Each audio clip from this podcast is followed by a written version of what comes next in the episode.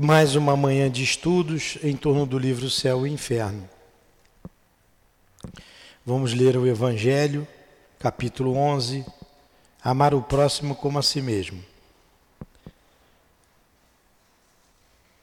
O maior mandamento, fazer aos outros o que desejamos que os outros nos façam.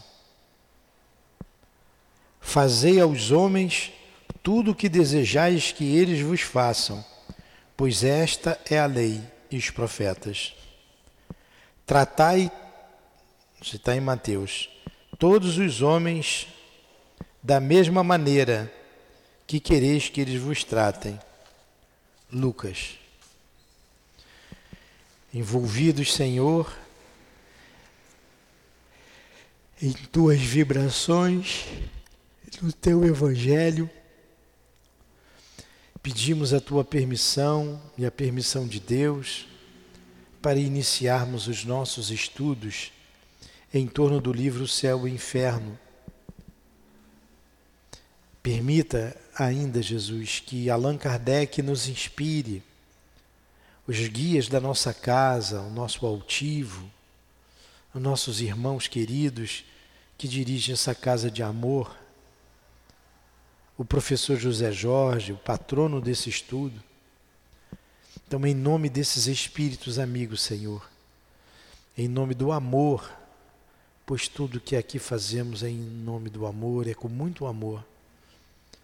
Em nome do nosso amor, Lurdinha. Mas acima de tudo, em nome do teu amor, Senhor, e do amor de Deus, nosso Pai, é que damos por iniciados os estudos desta manhã, em torno do céu e inferno. Que assim seja.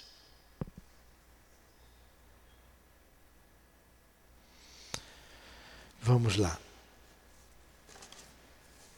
É,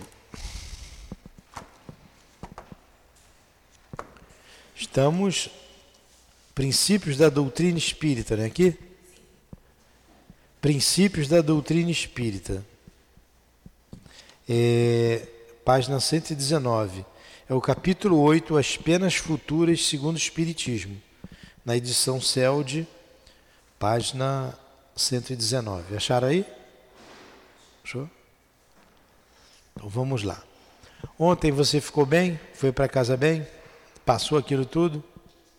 Então. então. Vamos lá. A doutrina espírita, item 5 no que se refere às penas futuras, não está mais edificada sobre uma teoria pré-concebida, que em suas outras partes não é um sistema substituindo um outro sistema. Em todas as coisas, ela se apoia sobre observações e é o que faz sua autoridade. Ninguém, pois, imaginou que as almas após a morte deviam se encontrar nesta ou naquela situação. São os próprios seres que deixaram a Terra que vêm hoje nos iniciar nos mistérios da vida futura. Vêm nos descrever sua posição feliz ou infeliz, suas impressões e suas transformações com a morte do corpo. Em uma palavra, vem completar sobre este ponto o ensino do Cristo. Então vamos lá. O que, que eu estudei aqui agora, dona Berenice? O que, que eu falei, dona Berenice? A senhora prestou atenção? O que, que eu falei? Eu falei o seguinte. Eu li aqui o seguinte, melhor dizendo, que a doutrina espírita ela não veio substituir um sistema por outro. Qual era o sistema vigente? Que, sobre a vida futura era que a alma, quando morresse, ia para o céu ou para o inferno. Isso era um sistema, é um sistema ainda. Você vai na igreja ali, ainda é assim. Se você for bonzinho, vai para o céu. Se for malzinho, vai para o inferno, né? Ponto. Ele está dizendo aqui: a gente não veio substituir um outro sistema. Foi através da análise.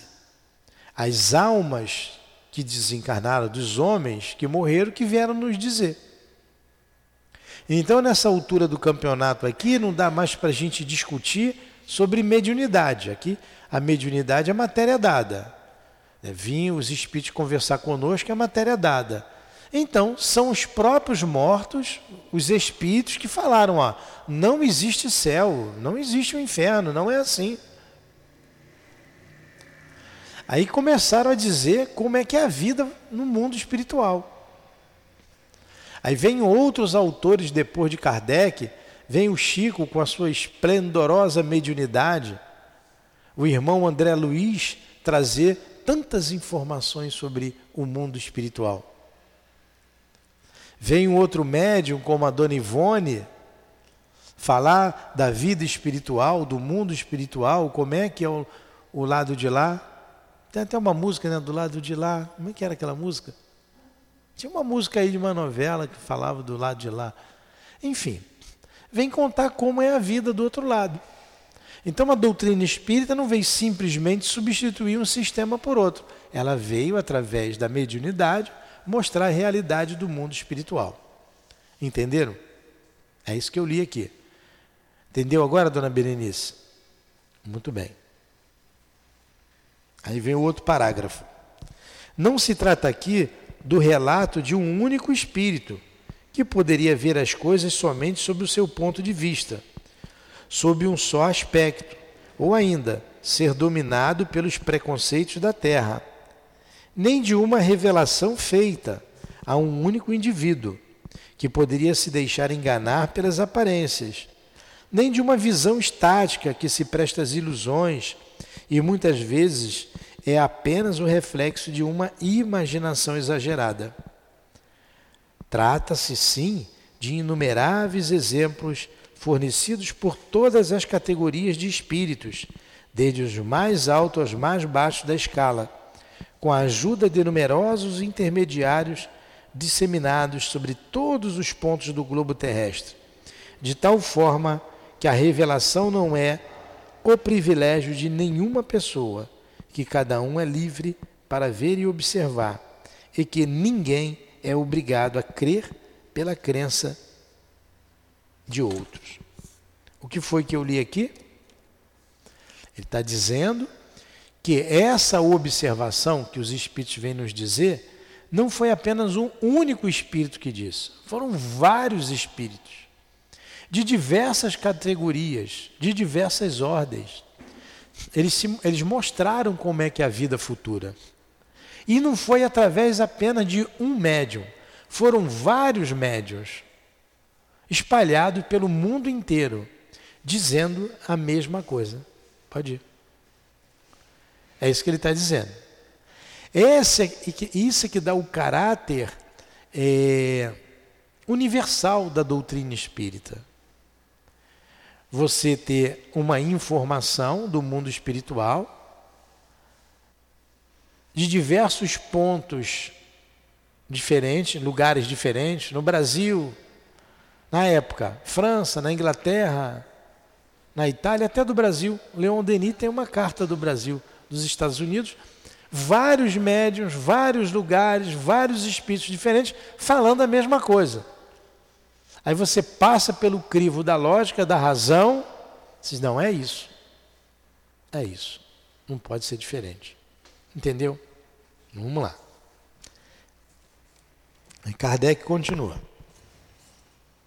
As leis que disso emanam são deduzidas da concordância dessa quantidade imensa de observações. Este é o caráter essencial e especial da doutrina espírita. Um princípio geral nunca é tirado de um fato isolado, nem de afirmação de um só espírito, nem do ensino dado para um só indivíduo, nem de uma opinião pessoal qual seria o homem que poderia acreditar-se bastante justo para avaliar a justiça de Deus? É o que a gente acabou de dizer.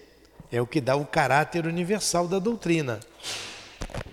Vocês sabiam que na época de Kardec tinha um, um, um, um médium que chamava Rusteng?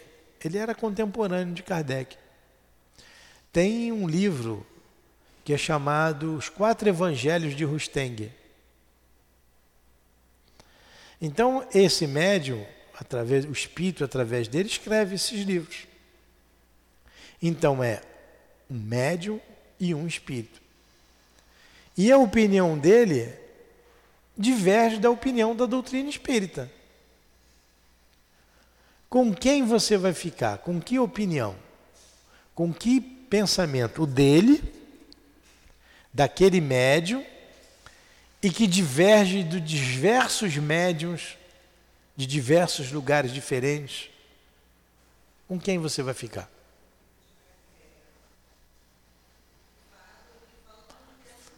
Claro. Vocês estão entendendo? Então tem médium que tem, tem espírito que tem a sua concepção, ele fala a opinião dele. Somente isso. Ele continua aqui no outro parágrafo.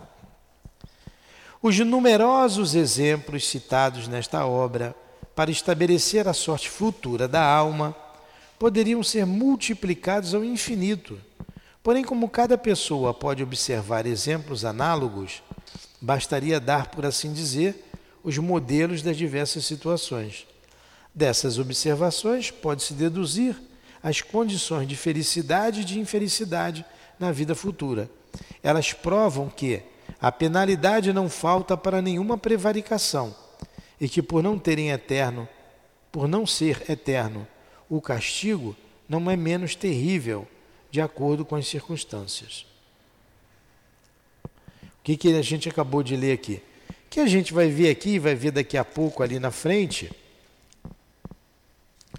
é a opinião de diversos espíritos, em diversas situações.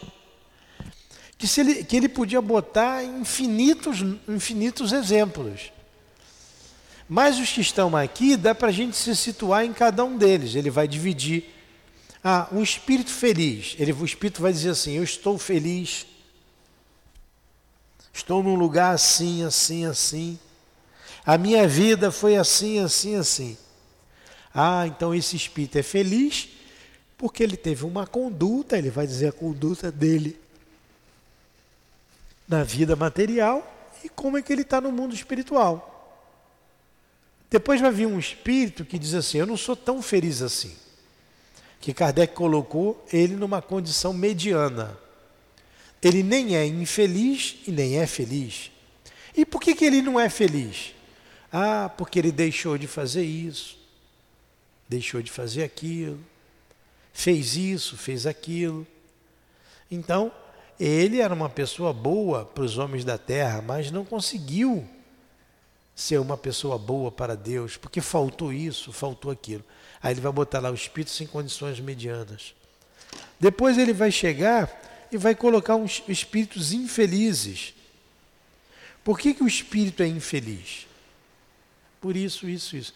Depois o espírito suicida. Como é que se encontra um espírito suicida? O espírito se suicidou, ele evocou o espírito e perguntou como é que estava a situação dele lá. Depois chamou um espírito endurecido. Por que, que ele era endurecido? Quem era esse espírito? Então ele foi fazendo, tirando uma ideia da vida, da justiça de Deus depois da vida material. Então, é um trabalho, é um trabalho inteligente, é um trabalho é, criterioso né, e ordenado, e bem ordenado. O Allan Kardec era um pedagogo, sabia que ele sabia é, dividir as ideias, separar como ele separou. Aí a gente vai entender em cima disso a vida futura. Entenderam? Bom. Agora a gente vai para o outro item, que vai tratar do Código Penal da vida futura. Então foram os princípios da doutrina espírita sobre as penas futuras que a gente falou. Agora a gente vai para o Código Penal da vida futura. Interessante esse título, né? Código Penal da Vida Futura. Você que é advogado, o que é o Código Penal?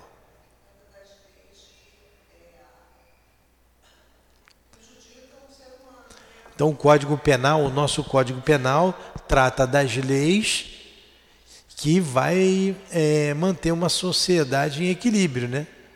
Por, para que uma não prejudique a outra. Aqui o Código Penal é da vida futura. Como são as leis lá no além? Como são as leis no além? Ele diz aqui: o Espiritismo, portanto, não veio com sua autoridade particular formular um código de fantasia. Sua lei, no que se refere ao futuro da alma, deduzida das observações feitas sobre o fato, pode resumir-se nos seguintes pontos. Ah, ele vai resumir agora esses códigos. Fruto da observação feita pelos fatos.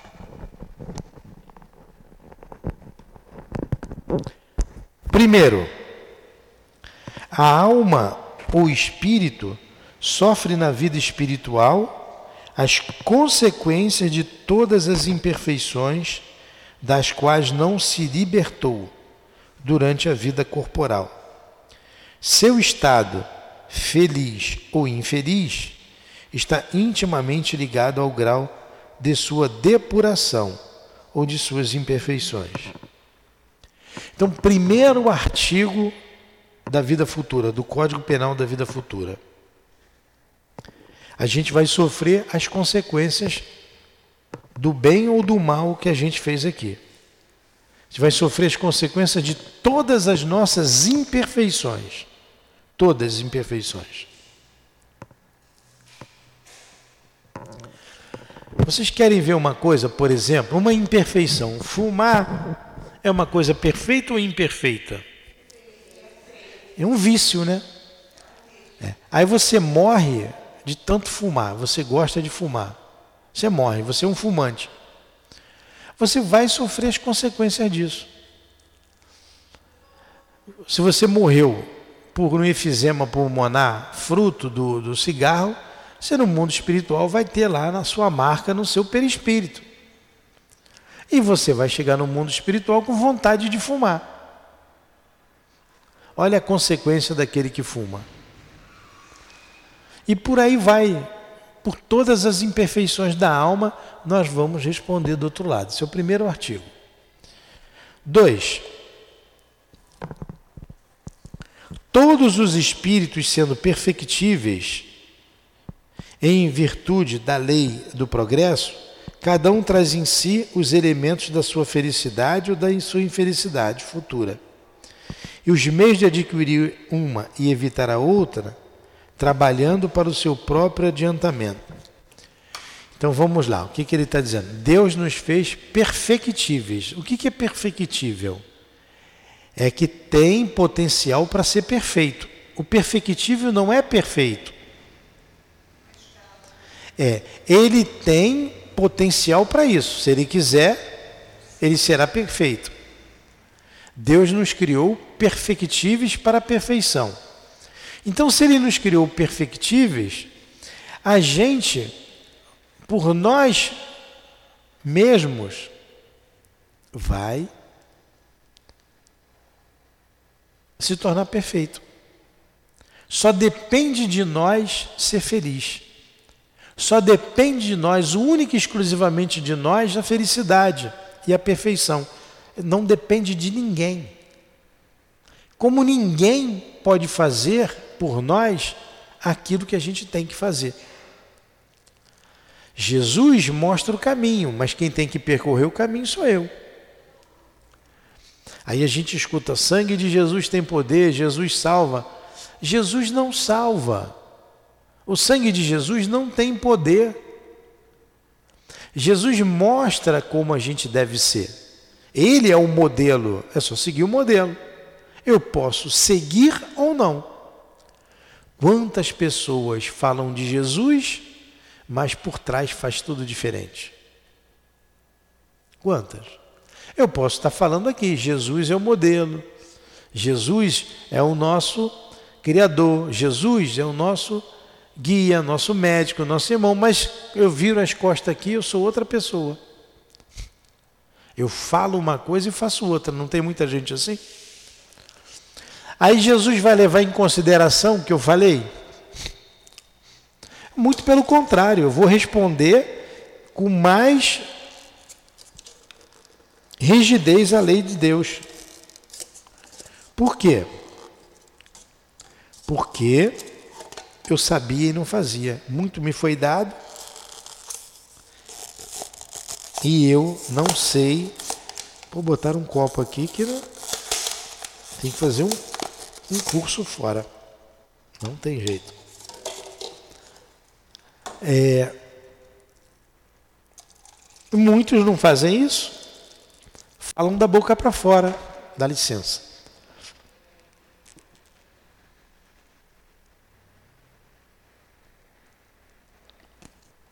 Estava com sede. Hã? Pois é. Aí Jesus vai te ajudar, vai te salvar, vamos botar esse salvar, entre aspas, porque você vem no centro espírita? Não, é pelo que você faz. No centro espírita, na igreja, o pastor fala de Jesus, mas faz uma porção de coisa errada.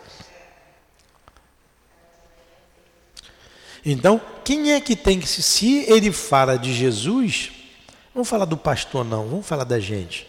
Se eu falo de Jesus e eu faço coisa errada, Jesus tem culpa? Não. A culpa é minha. E se eu faço coisa errada, eu vou responder por isso. Se eu falo de Jesus, é porque eu conheço Jesus. Eu tenho mais, mais possibilidade de acertar, porque eu já conheço. Então, Jesus não me salva. Jesus está dizendo o que eu devo fazer para me salvar. Essa salvação, entre aspas. Estou dando um mau exemplo. É, se eu falar uma coisa aqui e fazer outra ali, eu estou dando um mau exemplo. Tá? Vamos lá. Quarta, terceira. A felicidade perfeita está ligada à perfeição, isto é, à depuração completa do espírito. Toda imperfeição é ao mesmo tempo uma causa de sofrimento e de privação de prazer do mesmo modo que toda qualidade adquirida é uma causa de prazer e de atenuação de sofrimentos. Daí resulta que a soma da felicidade dos sofrimentos é proporcional à soma das qualidades boas ou mais que o espírito possui. Então vamos lá. O que é a felicidade perfeita? Para você ter ser felicidade perfeita, você tem que ser perfeito. A gente é perfeito? Não. Somos perfectíveis. Se eu tenho um defeito, eu não posso melhorar, corrigir esse defeito? Posso. Se eu tenho muitos defeitos, eu vou corrigindo os meus defeitos, um a um. Isso eu preciso, às vezes, de muitas vidas, de muitas vidas, para ir corrigindo. Mas se eu quiser numa vida só, Corrigir os defeitos que eu já conheço em mim, eu posso? Se eu quiser, eu posso. Eu tenho que fazer muita força. O orgulho, o egoísmo, que é a base de tudo. Ah, mas orgulho e egoísmo fica muito abrangente. Mas eu posso ser, por exemplo, ciumento. O ciúme é filho do orgulho e do egoísmo. Eu posso me corrigir, deixar de ser ciumento. E por aí vai porque eu sou perfectível. Eu mesmo tenho que me melhorar, mesmo na vida espiritual, mesmo lá no mundo espiritual, lá e aqui. Então, a felicidade perfeita está ligada à perfeição. Isto é, a depuração completa do espírito. Então, só um espírito puro é completamente feliz, que não é o nosso caso. Toda imperfeição é ao mesmo tempo uma causa de sofrimento e de privação de prazer. Se eu tenho defeito e eu não corrigir, eu não consigo ter acesso a uma região melhor, a uma região mais feliz. Só depende de mim. Do mesmo modo que toda qualidade adquirida é uma causa de prazer e de atenuação de sofrimentos, então toda virtude que eu adquiro, toda é, qualidade boa que eu adquiro, eu sou mais feliz, né? Eu me sinto mais feliz, me sinto melhor. Daí resulta que a soma da felicidade e dos sofrimentos é proporcional à soma das qualidades boas ou mais do que o espírito possui. Vamos lá. Quarto, a punição sempre é a consequência natural da falta cometida.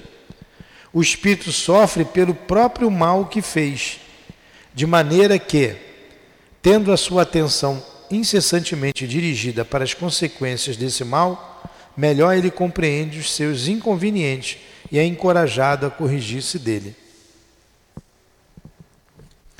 Como é que é a punição no mundo espiritual? Quando a gente morrer, como, é... como que o espírito é punido? Ele é punido no mal que ele fez. Eu me suicidei. Aquilo, vou chegar no mundo espiritual, não existe a morte. Eu vou, caramba, o que foi que eu fiz? Eu não devia ter feito isso, não resolvi o meu problema, eu não morri. Então eu vou sofrer a consequência desse mal. E assim para todo e qualquer mal. Assim é que é punido o espírito no mundo espiritual, na consequência do ato que ele praticou. Entenderam? Vamos lá, mais uma.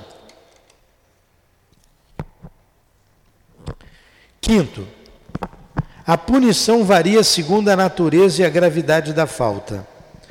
A mesma falta pode sim dar lugar a expiações diferentes, segundo as circunstâncias atenuantes ou agravantes nas quais foi cometida. Então, olha só. A punição varia segundo a natureza e a gravidade da falta o que é a natureza, o que deu origem àquilo que eu fiz. Cometi um crime, matei uma pessoa. Eu vou sofrer? É uma falta grave? Eu tirar a vida de alguém? É uma falta grave.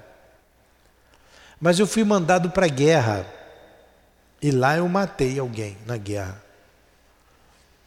O mandamento é não matarás. Ele não diz assim, não matarás, pode matar na guerra. Ele não diz isso. Ah, você pode matar na guerra. Não, não matarás.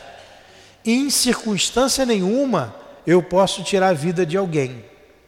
O maior direito que o homem tem é o direito à vida.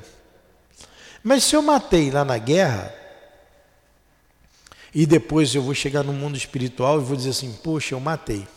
Eu vou ter que responder por isso, é uma coisa.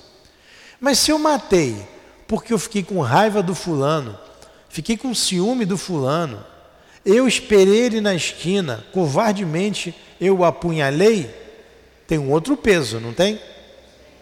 Um outro peso. É isso que ele está dizendo. Nas faltas, dependendo das circunstâncias, você tem atenuantes e tem agravantes. A coisa se atenua ou ela se agrava. É assim a lei. Entenderam isso? Muito bem. E quem julga tudo isso? Quem julga? A consciência. A nossa consciência que é juiz. Não tem ninguém nos acusando, apontando o dedo, não. É a nossa consciência.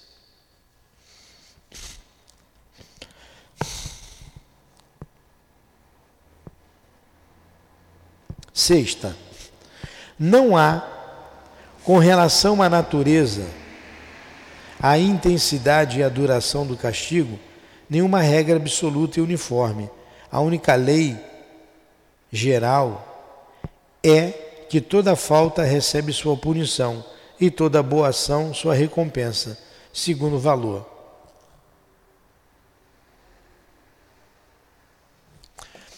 Não tem uma regra, uma regra absoluta no mundo espiritual. Você fez isso, vai acontecer aquilo nós podemos cometer a mesma falta, nós que estamos aqui, e no mundo espiritual responder de maneira diferente.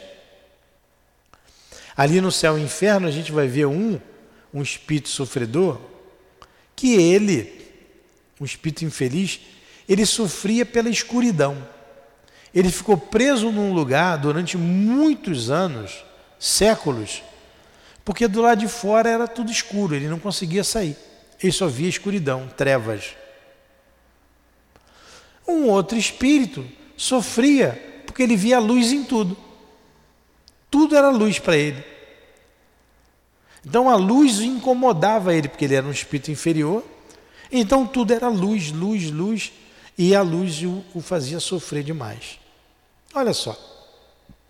Um sofre pelas trevas, o outro sofre pela escuridão.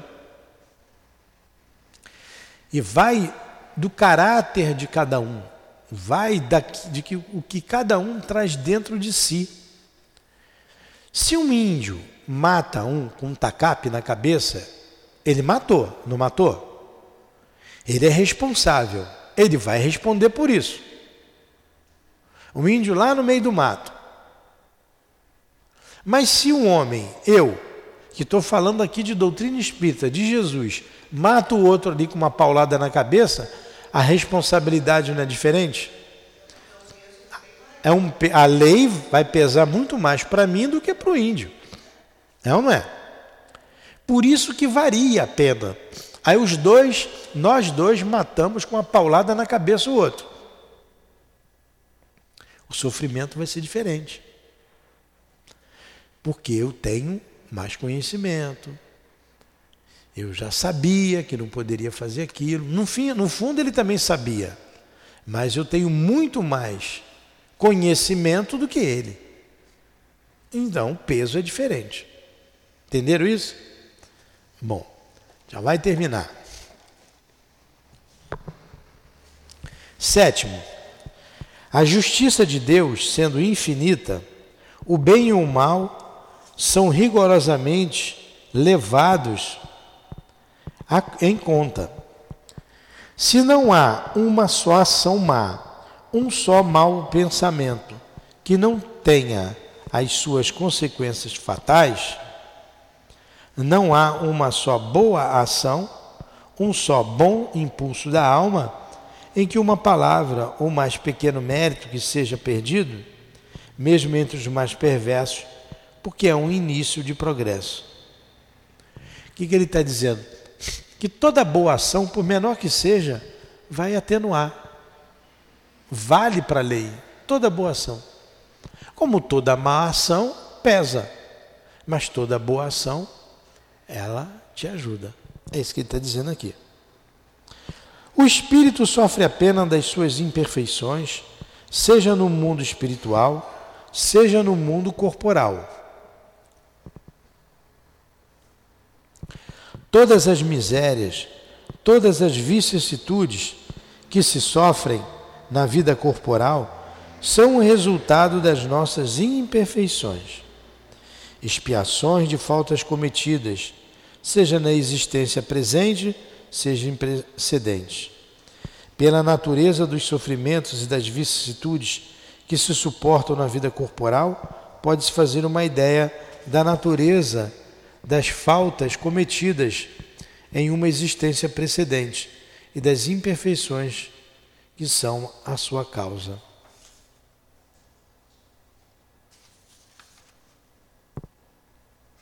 E quem viu nesse número 7 ainda?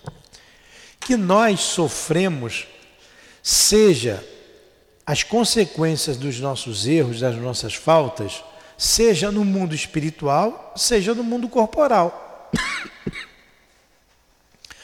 Agora mesmo, pelo que nós passamos, pela nossa posição, pelo que a gente está passando, a gente dá para ter uma ideia do que a gente tenha feito no mundo espiritual. Por exemplo, para a maioria das pessoas, a pobreza, a miséria, a miséria. Tem muita gente miserável aqui. Eu não posso generalizar de todos que vêm aqui seja esse, essa situação.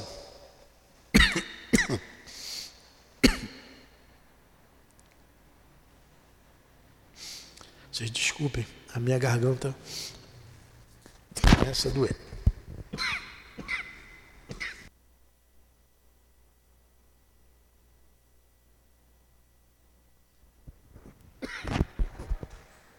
Tem água aqui.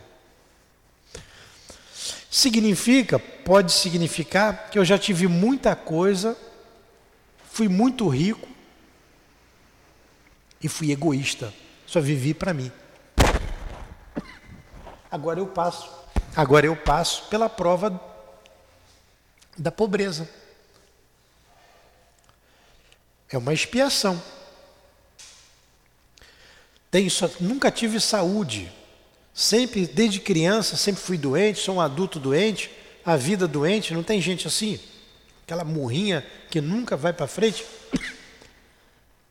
Significa que eu já tive um corpo saudável e não valorizei a saúde. Intoxiquei meu corpo. Pode ter que venha gente que escolheu a pobreza como prova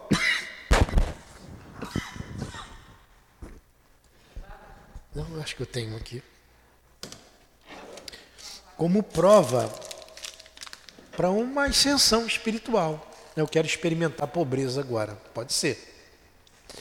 Mas as dores que a gente passa, dificuldade no lar, dificuldade da posição social em que me encontro, dificuldade de saúde,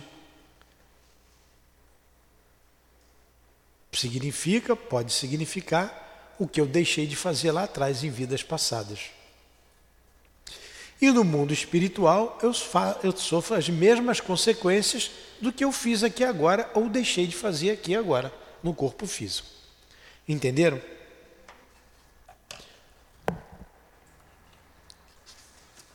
Vamos ver somente a oitava. Até porque eu estou um pouquinho resfriado, aí eu estou indo. É. Vamos ver a oitava. Ó, oitava. A duração do castigo está subordinada à melhora do espírito culpado. Nenhuma condenação por um tempo determinado é pronunciada contra ele. O que Deus exige para colocar um fim aos sofrimentos é o arrependimento, a expiação e a reparação. Em uma palavra, uma melhora séria, efetiva e um retorno sincero ao bem. Então, todo o mal que a gente faz, para a gente melhorar, a gente primeiro precisa se arrepender. Depois que você se arrependeu, você vai expiar aquilo. Você vai sofrer as consequências daquilo que você fez e depois você vai reparar. E a reparação só se dá aqui no corpo físico. O arrependimento e a expiação pode dar aqui e pode se dar também no mundo espiritual. Mas a reparação sempre se dá aqui. Aí você melhora. O espírito, assim, sempre é o árbitro de sua própria sorte. Ele pode prolongar seus sofrimentos pela sua obstinação ao mal abrandá-los ou abreviá-los por seus esforços em fazer o bem. Uma condenação por um tempo determinado, qualquer, te, qualquer teria um duplo inconveniente. Ou continuar a atingir o espírito que teria melhorado, ou então acabar quando ele ainda permanecesse no mal. Deus, que é justo, pune o mal enquanto ele existe e deixa de punir quando o mal não existe mais. Ou se assim se quer, sendo o mal moral por si mesmo uma causa de sofrimento, o sofrimento dura tanto tempo quanto o mal subsiste. Sua intensidade diminui à medida que o mal se enfraquece. Assim acham-se confirmadas essas palavras: Eu não quero a morte do pecador, mas sim que viva, e eu o perseguirei até que ele se arrependa. O que, que a gente leu aqui? A dor, o mal, persiste enquanto ele estiver com a gente. Quando a gente mudar, ele vai deixar de existir. E quando ele faz essa afirmativa que está lá em Ezequiel, Deus não quer a morte do mal, a morte do ímpio, o ímpio é o mal. Mas antes que ele se salve, é porque ele quer a nossa transformação. Então não existe inferno. A minha consciência é que vai me libertar. A minha consciência. A gente sempre vem a, a, a vida terrena para progredir, para crescer e para se libertar do mal que a gente fez. Perguntas? Vocês estão cansados? Não? Dá para ir mais um pouquinho? Então, vamos lá. Eu é que estou me arrastando aqui um pouquinho, né? Por causa do refrigerado, resfriado. Dá para ver? Estou meio caído, né? Vamos mais um pouquinho. Aí a gente para já já. Nove.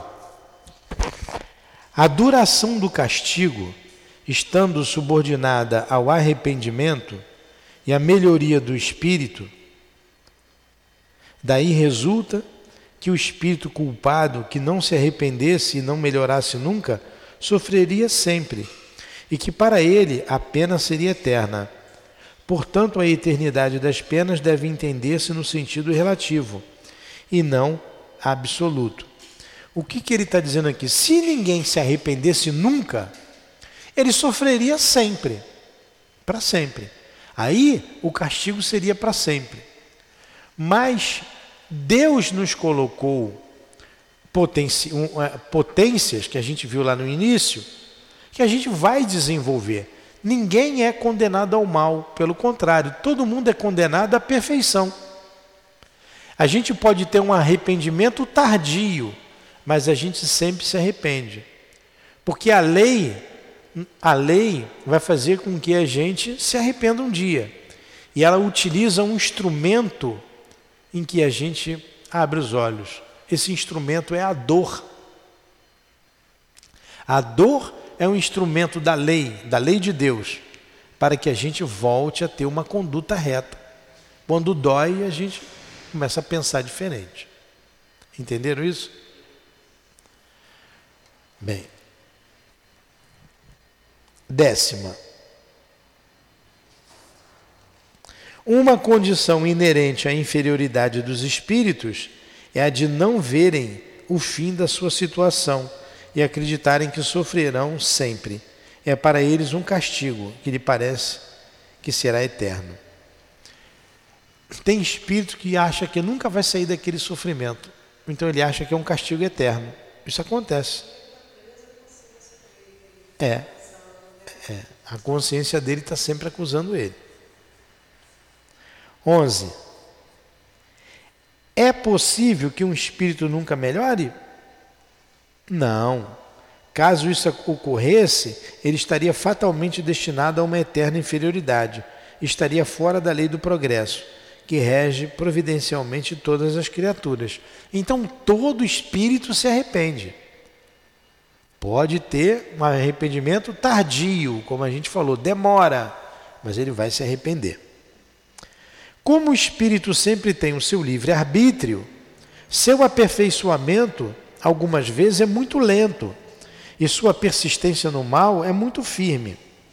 Ele pode persistir no mal durante anos e séculos, mas sempre surge um momento em que sua teimosia em desafiar a justiça de Deus cede diante do sofrimento, e em que, apesar da sua fanfarrice, ele reconhece o poder superior que o domina.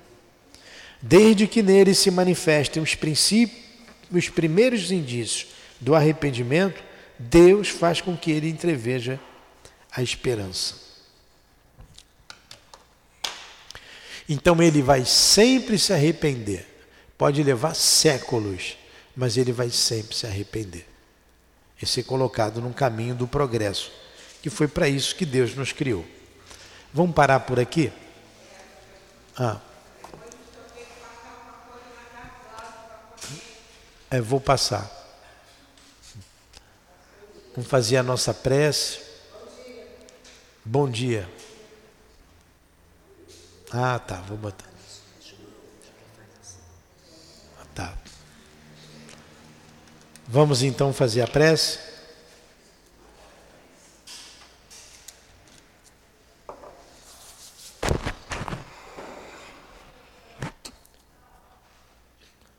Senhor Jesus, muito obrigado pela manhã de estudos, muito obrigado a Allan Kardec, muito obrigado aos espíritos que nos trouxeram essa obra tão importante para nossas vidas, para nossa transformação em homens de bem, em homens melhores. Obrigado por tudo. Aos nossos benfeitores. Que Deus abençoe a nossa casa, que Deus abençoe o nosso esforço sempre. Despeça-nos em nome do altivo, em nome dos guias aqui presentes, em nome do professor José Jorge, em nome do nosso amor, Lourdinha, do amor que vibra nessa casa, em nome do teu amor, Jesus. Mas acima de tudo, em nome do amor de Deus, nós damos por encerrados os estudos da manhã de hoje em torno do livro Céu e Inferno. Que assim seja. Graças a Deus.